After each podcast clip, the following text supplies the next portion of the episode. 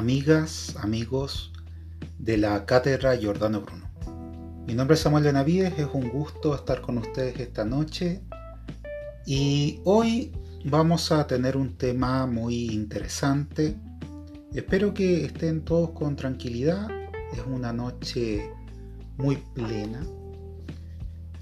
Quisiera saludar directamente a los directores de la cátedra, también al comité editorial, al área de comunicaciones y redes sociales, al área de publicaciones, de estudio, eh, a nuestro representante también de las músicas, que no lo había podido nombrar en los podcasts anteriores, y que siempre abre nuestras eh, conferencias. Y en esta noche, bueno, ya hablamos sobre un poquito de la masonería, eh, que es una de las escuelas de misterio occidentales. Y hoy día vamos a hablar de otra. Vamos a hacer una pequeñísima introducción, tengo unas notas acá, sobre el martinismo. Bien. Y vamos a entrar de lleno sobre este tema tan interesante. Quizá mucha gente no conozca lo que es el martinismo. No conozca el origen que tiene sobre uno de los grandes ocultistas y por supuesto eh, que también fue gran maestro nacional ya para Francia del rito antiguo y primitivo de Memphis Misraim que fue Papus, ya el doctor en Cos, y que mm, más o menos a finales del siglo XIX funda esta orden que tiene una estructuración gradual que trabaja con ciertas clases, que a diferencia de la masonería está más o menos eh, nivelado en el sentido de saber cuánto te podría tomar el ir avanzando, dependiendo del tipo de martinismo que uno trabaja, porque existen dos líneas tradicionales. Una es la orden martinista tradicional y la otra es, ¿cierto? La corriente rusa se le llama. ¿Ya? El martinismo tiene más o menos 3 grados. Eh, y después un círculo de eh, estudio para quienes terminan cierto, sus cursos. En la parte rusa, eh, luego de ese ciclo, tiene otros que son parvus, que son otras escalaciones que tienen otro tipo de misterio, otro tipo de trabajo. ¿ya? Pero bueno, no vamos a ahondar mucho en lo que es eh, esta, esta profundidad del martinismo, pero sí vamos a hacer una pequeñísima introducción. Como decía, aquí tengo unos apuntes y vamos a hablar de un hombre eh, del siglo XVIII francés, que es Luis Claudet de Saint-Martin. él nace en 1743 y muere en 1803. Lucas de San decía, yo deseaba hacer el bien, pero no deseaba hacer ruido, porque sentí que el ruido no hacía bien, como el bien no hacía ruido. O sea, ya su pensamiento es místico. Bien, hablemos un poquito de este autor. Decíamos que eh, en el siglo XVIII Francia se encontraba bajo una gran agitación política y económica, pero un hombre muy amable, inspirador, a la vez misterioso, sorprendía tanto a la nobleza como al pueblo, al pueblo, publicando obras que están impregnadas de un muy elevado misticismo. Este escritor, Luis Claudio de San Martín, firmaba con eh, sus libros, lo firmaba como el filósofo desconocido. La pregunta clave es de dónde venía este conocimiento místico. ¿ya? Al principio se le tomaba como un sofista, pero en realidad tenía la dulzura y la profundidad y la comprensión de un filántropo. Luis Claudio Martín se atrevió a presentarse en los salones muy adinerados de la aristocracia para combatir, mediante charlas inspiradoras, los mezquinos intereses de esta, en la época. Todo lo que em-, emprendió entonces tenía un solo objetivo, Primero, alejar a los hombres de sus preocupaciones materiales y segundo, darles a conocer el mundo espiritual. El que de San Mactán quería que la humanidad tomara conciencia del lugar que ocupa eh, en particular Dios, y que le había atribuido en su estado primitivo y de cómo había transformado en el transcurso del tiempo y cómo reconquistar esa posición gloriosa. El filósofo desconocido, los libros de este, fueron leídos en Francia, en Alemania, Inglaterra, incluso en Rusia. Joseph de Maistre veía en él al más sabio, al más instruido y al más elegante de los teósofos modernos. El conocimiento de él, revelaba muy pronto, fue conocido por el nombre de martinismo. El gran instructor se negaba a ser autor de lo que enseñaba, ya que más bien rendía homenaje a sus iniciadores. A los que eran dignos de ello les revelaba que había un conocimiento más elevado al cual podía tener acceso. Para lograrlo, estos eh, seguidores debían transformarse mediante la preparación que tenía como base la iniciación. O sea, estamos hablando de una escuela de misterio. Luis Claude de Saint-Martin nace en una familia eh, noble de Ambossé, en Touraine, Francia, el 18 de enero de 1743. A muy temprana edad manifiesta una inteligencia muy vivaz, sedienta de idealismo y de pedosos sentimientos, que se expresaron plenamente en la época de su madurez e hicieron de él no solo un gran místico cristiano, sino también uno de los personajes más prestigiosos del iluminismo. Tuvo una madrastra muy comprensiva y atenta que, favoreció los nobles sentimientos y la gran sensibilidad de Luis Claudet. Más adelante el filósofo desconocido declara lo mucho que le debía a su madrastra por la guía y la sabia educación que había recibido de ella. De acuerdo con los deseos de sus padres, estudió Derecho para hacerlo su profesión y se convirtió en abogado.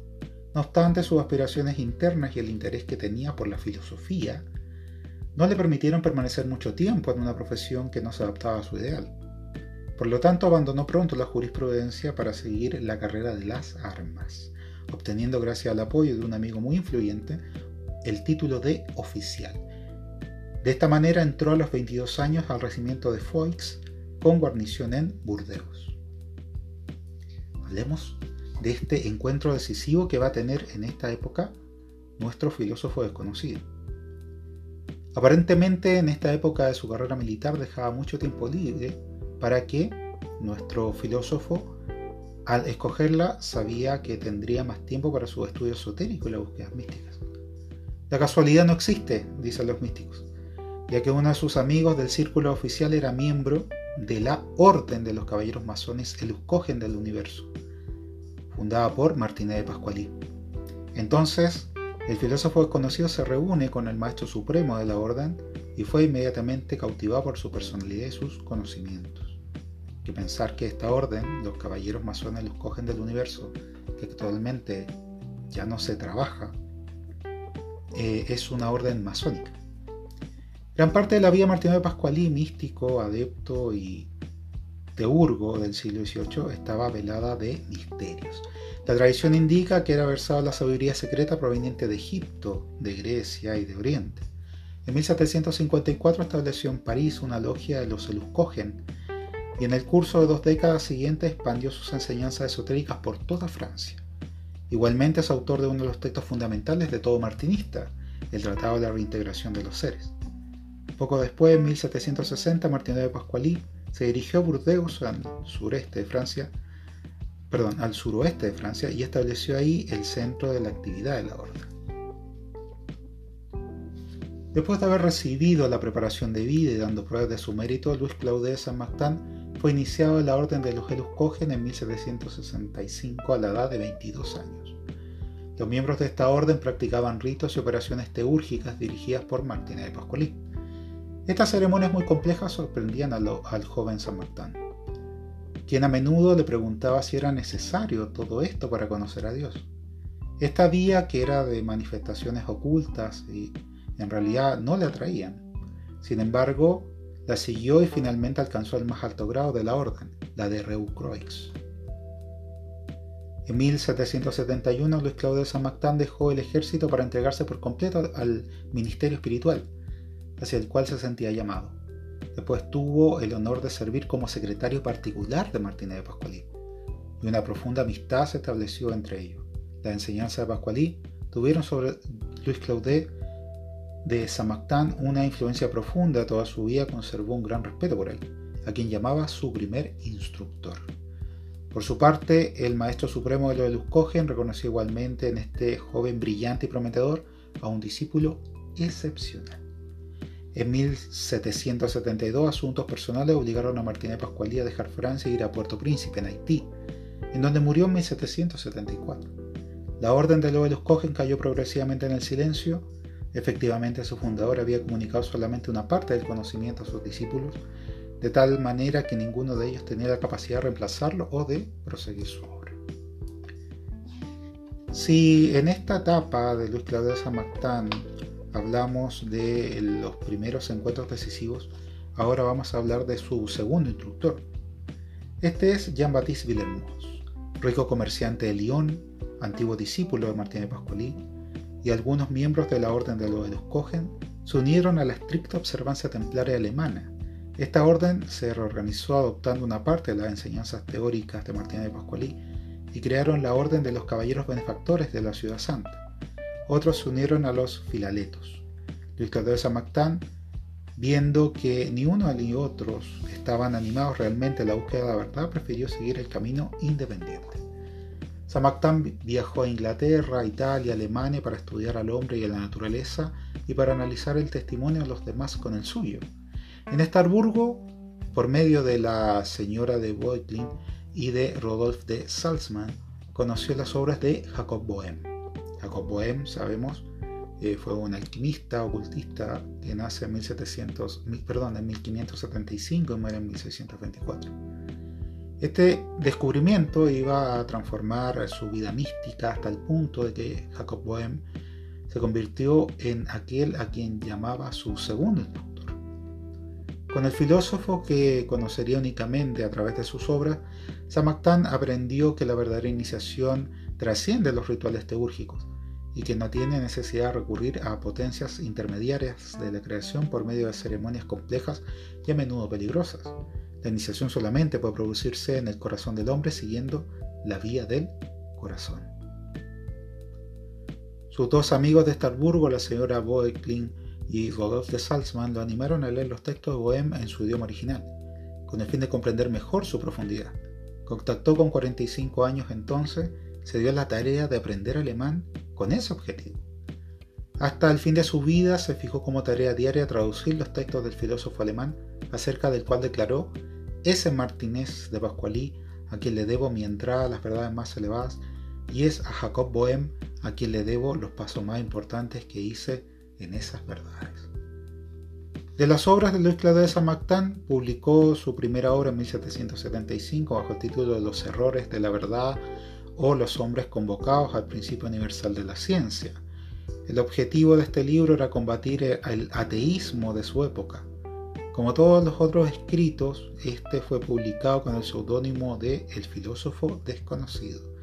Otras publicaciones siguieron, entre las cuales el cuadro natural de la relación que existe entre Dios, el hombre y el universo, el hombre del deseo, ese homo, el hombre nuevo, el espíritu de las cosas y el misterio del hombre espíritu.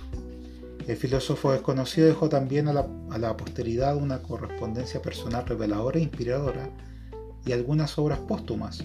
Por otra parte, publicó sus traducciones de los escritos de quien llamaba su queridísimo B, Jacob Bohem, La aurora naciente, Los tres principios de la ciencia divina, 40 preguntas sobre el alma, la triple vida del hombre y 6 puntos y 9 textos.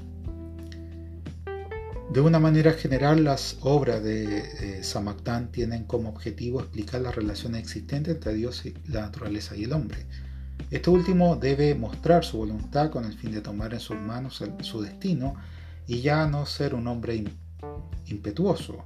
Por medio de su trabajo constante y en sí mismo debe convertirse en el hombre del deseo y hacer que nazca en él, con la ayuda de la divina providencia, un hombre nuevo. Después de haber alcanzado ese estado por medio de una regeneración completa de su ser y por segundo nacimiento, se convertirá en el hombre espíritu, que era antes de la caída.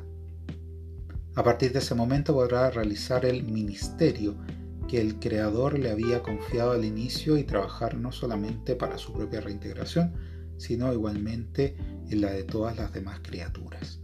Los escritos del filósofo de Saint-Martin despertaban el interés de sus contemporáneos, especialmente los que se interesaban en la espiritualidad y en el sentido profundo de la existencia.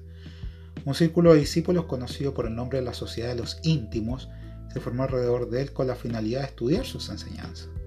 Esta sociedad trabajaba en la espiritualidad más pura. El filósofo desconocido aceptaba pocos miembros, utilizando por ello una prudencia extrema. Las últimas décadas del siglo XVIII en Francia fueron excesivamente agitadas y provocaron en ese país la más grave de las revoluciones, perdón, la más grande de las revoluciones sociales y políticas de la historia. Durante todo este periodo, Luis Claude de San Martín no dejó de escribir y de enseñar. Siendo noble de nacimiento y de apariencia agradable, se movía en las más altas esferas de la sociedad francesa, interesado a muchas personas en sus ideas y actuando para expandir su enseñanza entre los que estaban preparados y eran dignos de estas. Aunque miembro de la nobleza, nunca se preocupó seriamente durante la época del terror o en cualquier otro momento del periodo revolucionario. Incluso se le pidió más tarde que entrara a la Escuela Normal de París, cuyo objetivo era formar a los profesores de la Nueva Francia. Una crisis de apoplejía provocó su fallecimiento a la edad de 60 años el 13 de octubre de 1803.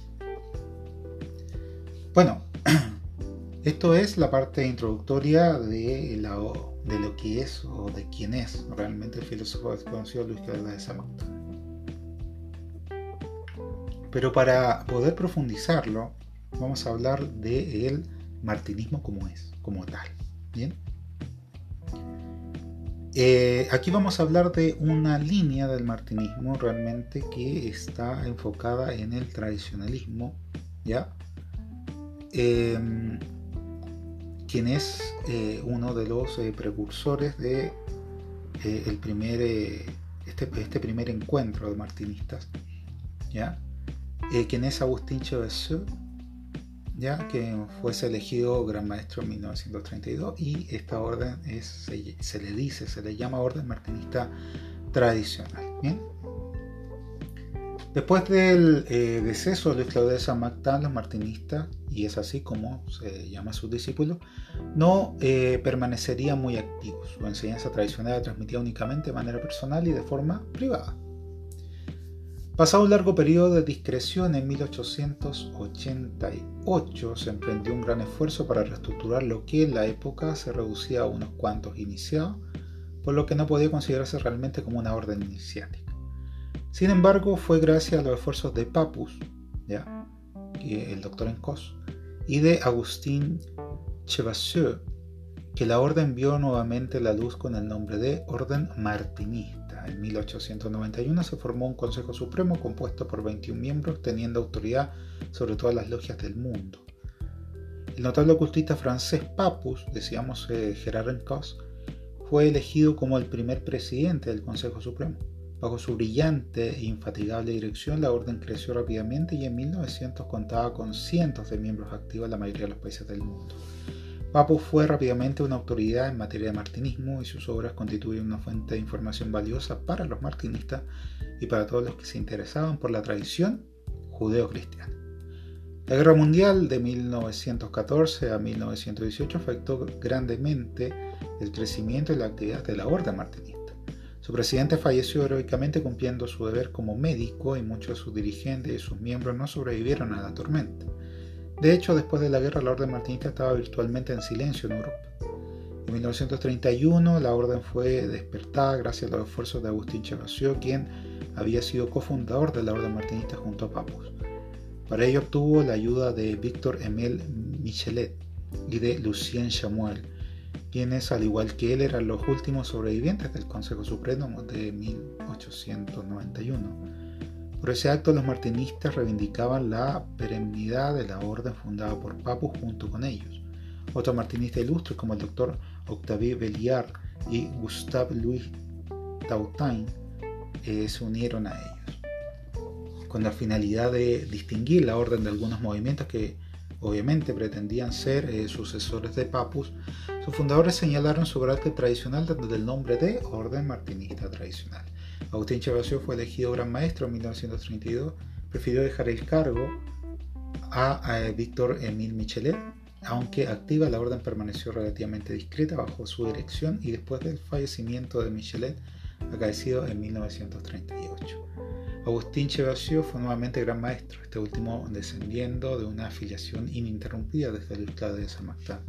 Sirvió como gran maestro y presidente del Consejo Supremo hasta su deceso el 2 de enero de 1946. Se sabe que el 1 de septiembre de 1939, Ralph Max Lewis, quien sería imperator de la antigua y mística Orden Rosacruz, fue recibido en la Orden Martinista tradicional por George eh, legado y representante de Agustín Chevassieu. En esa ocasión, las cartas manifiesto y todos los demás documentos necesarios para la perpetuación y desarrollo del martinismo en América le fueron transmitidos y esto sucedió justo antes de la opresión que el martinismo tuvo que pasar en Europa durante la Segunda Guerra Mundial. En la actualidad, el Consejo de la Orden Martinista Tradicional está presidido por el soberano gran maestro eh, y actual imperator de la Orden eh, antigua y mística de la Rosa Cruz. Por lo menos la orden martinista tradicional. Sobre la senda martinista podemos hablar que la orden martinista es una orden iniciática cuya finalidad esencial es perpetuar el esoterismo judeocristiano. Esa es la base y no importa qué tipo de corriente martinista se hable. Los martinistas estudian la historia del hombre desde su emanación de la inmensidad divina hasta la condición presente y asimismo de las relaciones que lo unen a Dios y a la naturaleza, porque según Luis de San Mactán, el filósofo desconocido, no podemos leernos más que en Dios mismo y comprendernos más que en su propio esplendor. El hombre ha cometido el error de alejarse de Dios y caer en el mundo material. Haciendo esto, de cierta manera, se adormeció al mundo espiritual y su templo interno está en ruinas. Por lo tanto, debe reedificarlo porque se ha perdido su poder primario y a pesar de todo conserva el germen y solamente a él corresponde el hacerlo fructiferar. O sea, estamos hablando que Luis Catarza Mactán nos anima a que nosotros nos redescubramos a nosotros mismos dentro de lo que es la inmensidad del Creador y por lo tanto buscar la forma para la cual volver al Creador, o sea, despertar al Maestro interno y en este caso al Dios de nuestro corazón. En el misterio del hombre espíritu, Samakta nos dice, el hombre recuerda un instante tu juicio. Quiero disculparte por tu momento, por desconocer aún el sublime destino que tú tendrás que cumplir en el universo. Pero al menos no deberías cegarte en el papel insignificante que tienes durante el corto intervalo que recorres desde tu cuna hasta tu tumba. Da una mirada a lo que te ocupa durante ese trayecto. Podrías creer que fue por el destino tan insignificante que te encontrarías dotado de facultades y de propiedades tan eminentes? encontrar ese estado paradisiaco que hacía de él un pensamiento, una palabra y una acción de Dios es la búsqueda martinista de lo que llamamos la reintegración. Hablemos de uno de sus textos que es el hombre del deseo. En su condición actual, el hombre se encuentra en estado de exilio. Nada de aquí abajo le satisface plenamente.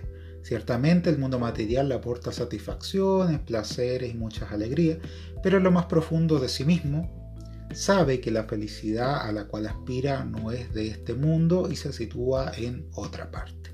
Más o menos conscientemente siente igualmente la nostalgia del estado glorioso que era el suyo en el origen y de ahí su melancolía, en relación con el martinismo, cualquiera que aspire a comprender esta melancolía y a encontrar su pureza primitiva es un hombre del deseo.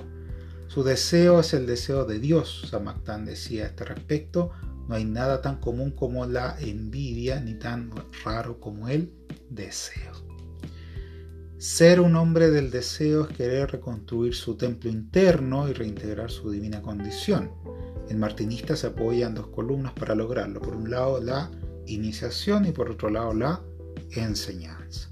Recordemos que las dos columnas que sostienen a la, masonería o a la francmasonería son por un lado la verdad y por otro lado la virtud. La primera marca el inicio en su camino en esta vía cordial porque es el momento en el que recibe el germen de la luz que constituye el fundamento de su regeneración interna. Igualmente es el instante privilegiado en el que encuentra a su iniciador y en el que es admitido en la afiliación martinista, haciendo de él un eslabón en una cadena iniciática que se remonta al filósofo desconocido. Esta iniciación debe ser, sabemos, conferida en un templo martinista para que sea debidamente reconocida y hacer del recipiendario un verdadero iniciado. O sea que al igual que en la masonería, debe generarse el ingreso a través de un proceso iniciático en un templo consagrado para este efecto. Si es un preliminar indispensable, la iniciación martinista solo es la representación terrestre de una iniciación trascendental, a la cual San Mactán la llama la iniciación central, que la definió de esta manera. Esto es muy interesante. Esta iniciación es por la cual podemos entrar en el corazón de Dios y hacer entrar en el corazón de Dios en nosotros, para realizar ahí un matrimonio indisoluble. No existe otro misterio para lograr esta santa iniciación que sumergirnos más y más hasta las profundidades de nuestro ser y persistir hasta que hayamos logrado obtener la vivificante raíz por la cual entonces todos los frutos que debemos llevar según nuestra especie se producirán naturalmente en y fuera de nosotros. Ya dándole más o menos un paso quizás a lo último que vamos a dar de notas, eh, debo eh, entregaros, por ejemplo, qué es lo que enseña el martinismo.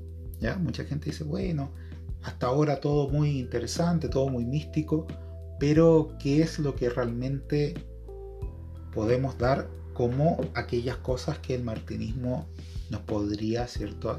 generar en nuestro camino iniciático.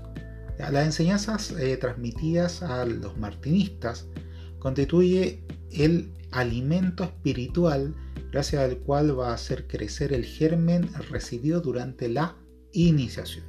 Entre los temas tratados en esta enseñanza se pueden citar, por ejemplo, el gran arquitecto del universo, el Adat Katmon, los orígenes de la creación, el Templo Universal, la Sofía, la ciencia de los números, los arcanos de la Cábala, el Antiguo Testamento, el Nuevo Testamento, los Evangelios Apócrifos, el libro de la naturaleza, el libro del hombre, la misión de Cristo, los ciclos de la humanidad, el mundo invisible, los ángeles, el simbolismo celeste, la alquimia de los sueños, la oración, la integración de los seres, entre muchos otros temas. ¿bien? Los martinistas no emplean ni la teurgia ni la magia en sus trabajos porque se conforman al ideal del filósofo desconocido, el cual nos dice conducir el espíritu del hombre por una vía natural a las cosas sobrenaturales que le pertenecen por derecho, pero de las que ha perdido totalmente la idea ya que por su degradación, ya sea por la instrucción falsa de sus maestros, para ellos es inútil acumular un conocimiento intelectual, ya que no es la cabeza la que hay que atiborrar, sino el corazón. Bien, no está diciendo que no tenemos que dedicarnos al estudio, ¿cierto? Eh, académico en torno a estas verdades, sino más bien que estas, que todas, que todas estas notas que uno vaya tomando de estos estudios, tú las realices en ti mismo, en tu propio devenir, en tus propias meditaciones, en tu propio trabajo, pero desde el corazón, desde esta vía cordial. En un trabajo, el martinista utiliza dos libros fácilmente, el libro de la naturaleza por un lado y el libro del hombre por otro. La naturaleza nos dice es el verdadero cuerno de la abundancia para nuestro estado actual. Ella es efectivamente el punto de unión entre todas las virtudes creadas. Por ello, todas las virtudes divinas ordenadas por el gran principio para cooperar con la rehabilitación de los hombres existen siempre alrededor de nosotros. Esto significa que Dios sembró en la naturaleza los símbolos de su sabiduría, a fin de que podamos descubrirla por nosotros mismos y por esto constituye para el iniciado una inmensa reserva de conocimiento. El libro del hombre es igualmente esencial para el martinista. ¿ya? Según San Mactán, el hombre es el único libro escrito por la mano de Dios. Es en él donde se encuentran escritas todas las leyes del universo, ya que todas las verdades importantes, fundamentales, entre comillas, existen en todos los hombres antes de existir en algún libro.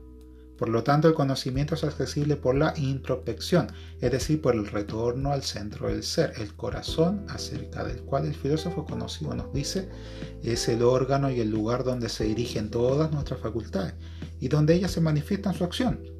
Como esas facultades se encuentran en todos los reinos que nos constituyen, ya sea el corporal, espiritual y el divino, el corazón es el punto de reunión y la expresión continua del alma y del espíritu. Este retorno del ser hacia el centro, esta contemplación interna corresponde ¿cierto? a la oración, acerca de la cual ella embebe en nuestra alma ese encanto sagrado y esa magia divina que es la vida secreta de todos los Según el filósofo conocido, el trabajo del hombre del deseo provoca una transformación interna, un crecimiento espiritual que lleva la promesa de un renacimiento interno. Gracias a este trabajo, el hombre viejo cede progresivamente lugar al hombre nuevo. Este hombre nuevo, una vez que nace, pasa por todos los estados de evolución hasta alcanzar su completa madurez. Al ser hombre espíritu, podrá realizar su ministerio y convertirse en el intermediario activo entre la naturaleza y Dios, entonces la comunicación será restablecida entre el arriba y el abajo y la tierra podrá encontrar su sábado. El hombre así regenerado participará en la reintegración de todo en el uno y se volverá en el templo de Dios. Hombres de paz, hombres del deseo, ese es el esplendor del templo en el cual tendrá derecho un día de tomar su lugar. Dicho privilegio no debe sorprenderlos, pues aquí abajo pueden comenzar a edificarlo e incluso pueden adornarlo cada instante en su existencia. Nos dice, recuerden que, según la enseñanza de los sabios, las cosas que están arriba son semejantes a las que están abajo, un principio hermético, y conciban que pueden recurrir a esta semejanza haciendo de tal manera que las cosas que están abajo sean también como las que están arriba. Esto es más o menos lo que eh, trata el martinismo, por lo menos la línea tradicional no es tan diferente de la línea rusa. Eh, esta información sobre la orden martinista tradicional es un librillo, ya que uno lo puede eh, conseguir en la orden antigua, perdón, en la antigua mística Orden Rosacruz. Su documento es la luz martinista ya está dada por la gran heptada de habla hispana para las Américas. Bien. Y eh, de esto más o menos es lo que podemos dar a conocer en torno a estas notas. Bien. Reflexiones más o menos para finalizar.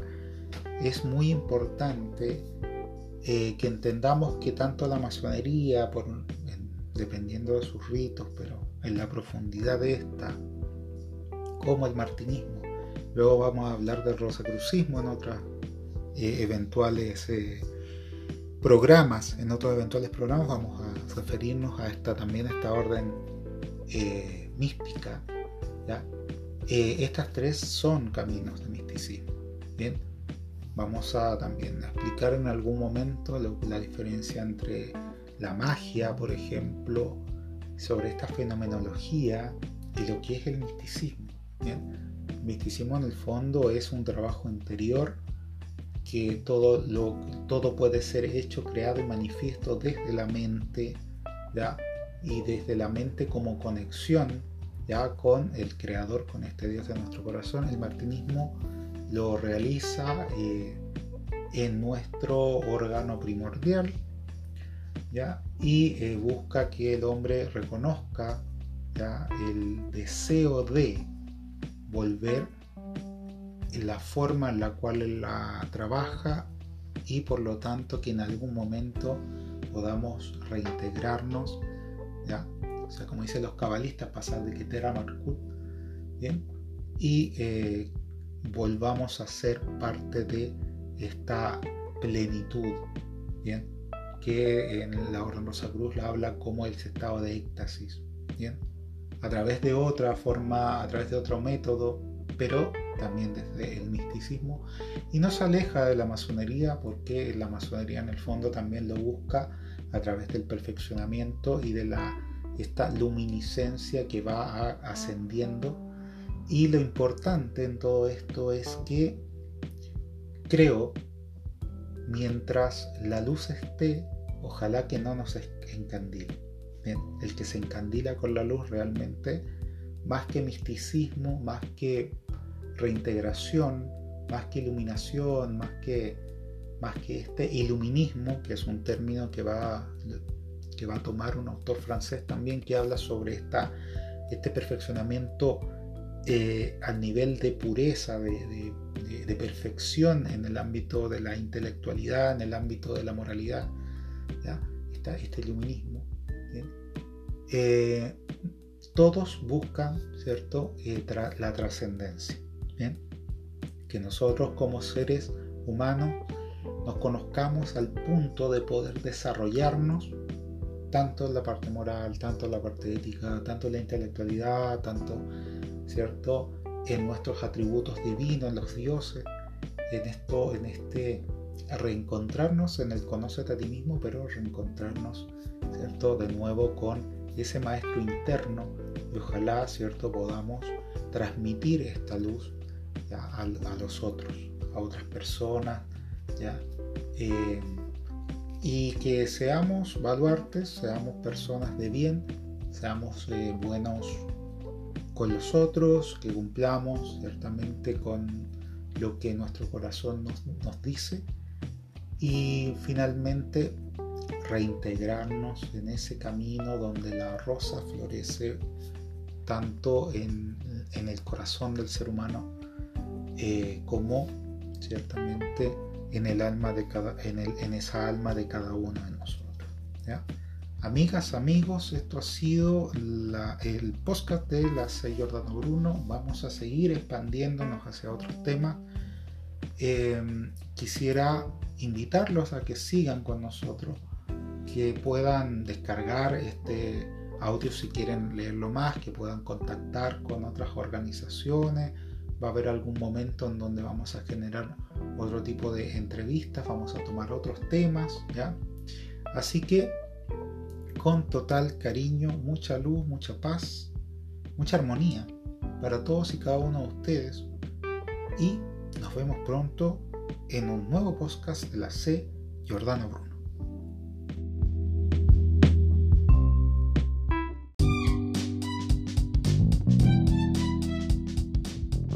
Recuerda visitar nuestras redes sociales, Facebook, donde se encuentran todas las entrevistas en profundidad, donde también se comparte el live de la C. Jordano Bruno. Visita Instagram, donde se encuentra alojada toda la información de la C. Jordano Bruno, lo que hacemos, los eventos, todo lo que produce nuestra cátedra está por este espacio. También un café con la C. Jordana Bruno. Visita nuestro espacio del podcast con más de 20 episodios. Finalmente, nuestro canal de YouTube, donde se encuentran las cátedras abiertas y por supuesto el live de la C. Jordano Bruno. www.cjordanobruno.com